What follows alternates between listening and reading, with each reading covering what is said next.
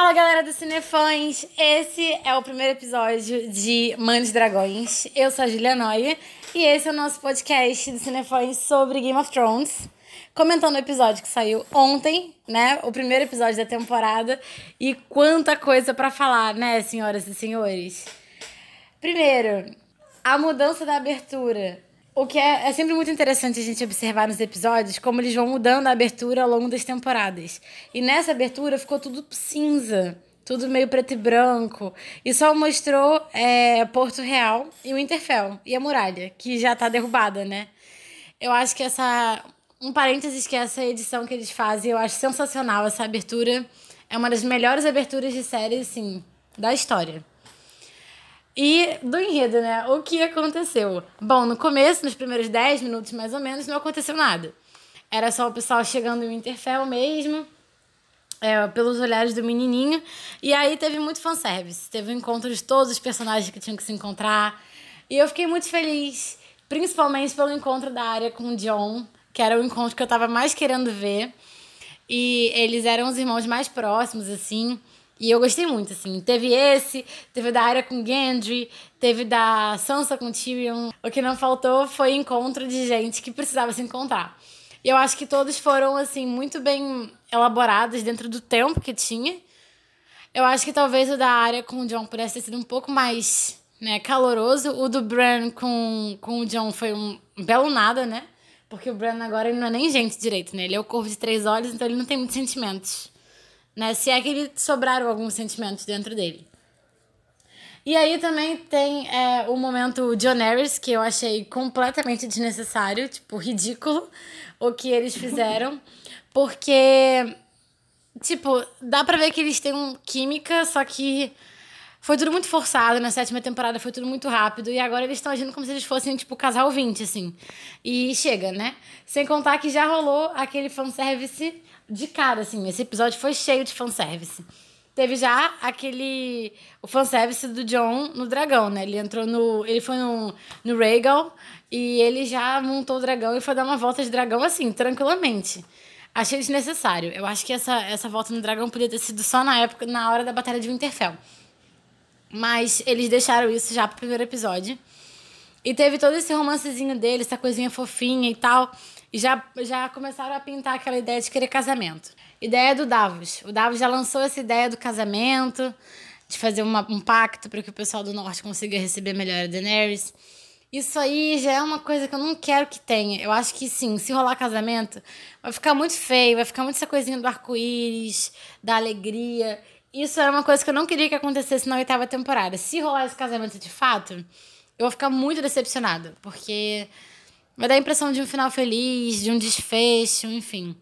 Eu acho que no momento de guerra não é isso que a gente quer. A gente quer agora, a gente quer só o desfecho, quer que as pontas se unam e que tenha tenha um final de cada personagem assim. Acho que o casamento está completamente fora de questão.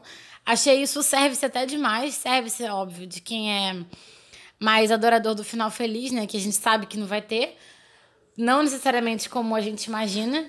Aí depois tem, enfim, o arco de Porto Real completamente desnecessário, assim, se foi só apresentando a Companhia Dourada que foi que desapontou a, a Cersei, porque ela esperava que vinha elefante, que vinha, sei lá, milhares de coisas. Mas, óbvio, né? Não dá para passar um elefante pelo mar, né? Ela também faltou inteligência aí.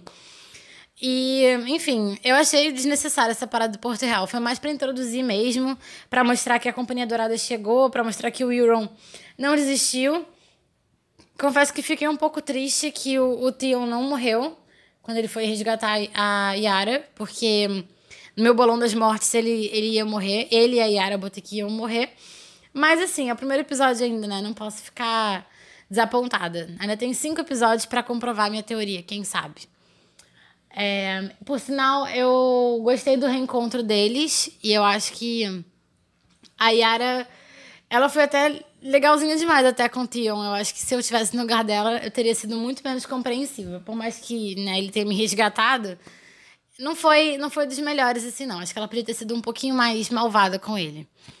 E agora, né, o núcleo mesmo tá em Winterfell e na muralha, né? Fiquei muito feliz de ver que o Tormund está vivo, se bem que ele aparece no trailer, Mas eu gosto muito do Tormund, eu fiquei muito feliz que ele tá vivo, com o Beric e com o comandante lá da patrulha. Eles se encontraram todos.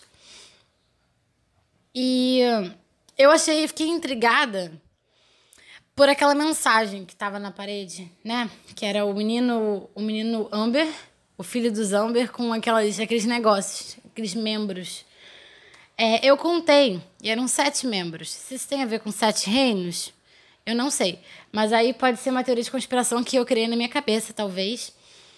É, e acabou que ele era um white mesmo, então o. O, o Tormund já tá com fogo nele lá e ele morreu.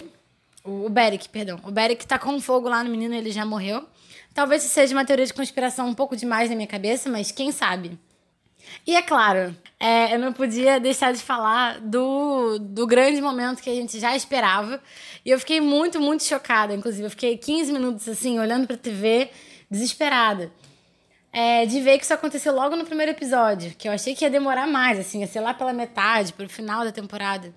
Que é o John descobrindo que ele é o Aegon Targaryen, finalmente. Né, o, o Bran teve uma conversa com o Sam e falou assim: você tem que contar isso pra ele agora. E eu, eu, eu fiquei chocada, assim, eu não achei que eles fossem logo de cara já dar essa informação. Achei que eles iam enrolar um pouco, deixar o John e a Daenerys se envolverem um pouco mais, estar tá no meio do conflito para depois lançar a informação. Achei bem imediato, assim. Talvez até um pouco. Um pouco demais. E eu fiquei, né, assim, chocada. E eu confesso que eu esperava uma, uma reação um pouco mais chocante do John. Ele meio que aceitou isso muito fácil. Ele ficou mais puto do pai dele ter mentido, do, né, o Ned, né, que na verdade não é pai dele, do que com toda a situação dele ser, tipo, o legítimo herdeiro do trono e não ser a Daenerys.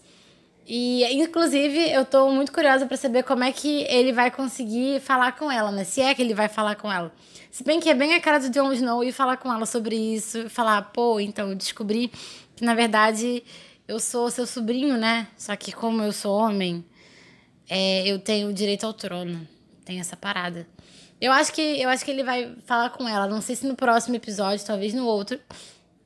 Mas com certeza possivelmente antes da Batalha de Winterfell deve rolar essa conversa. E eu tô muito curiosa para saber o que, que vai acontecer, porque essa notícia é a notícia, né? A notícia que a gente está desde a sexta temporada, com desde muito tempo atrás, muito antes da sexta temporada, já com a, com a teoria de conspiração, né? Do R mais L igual a J, que foi concretizado no final da sexta temporada. E na sétima, a gente descobriu que ele não era um filho ilegítimo, né? Ele era um filho legítimo da, do Rhaegar com a Liana. Então, desde então, a gente está aqui esperando para saber como é que vai ser esse desenrolo. E, bom, vamos ver, né, como é que o John vai lidar com isso. Agora, tá muito no foco dele, né, tá focando muito no John e na, na, em todas as, as, as tramas que perpassam a história do John. Ver como que vai ser o episódio da semana que vem, próximo domingo. E é isso. Fãs de Game of Thrones, muito obrigada por escutarem o podcast Mãe Dragões. A gente está de volta na próxima segunda-feira, 8 horas. E valeu! Beijão!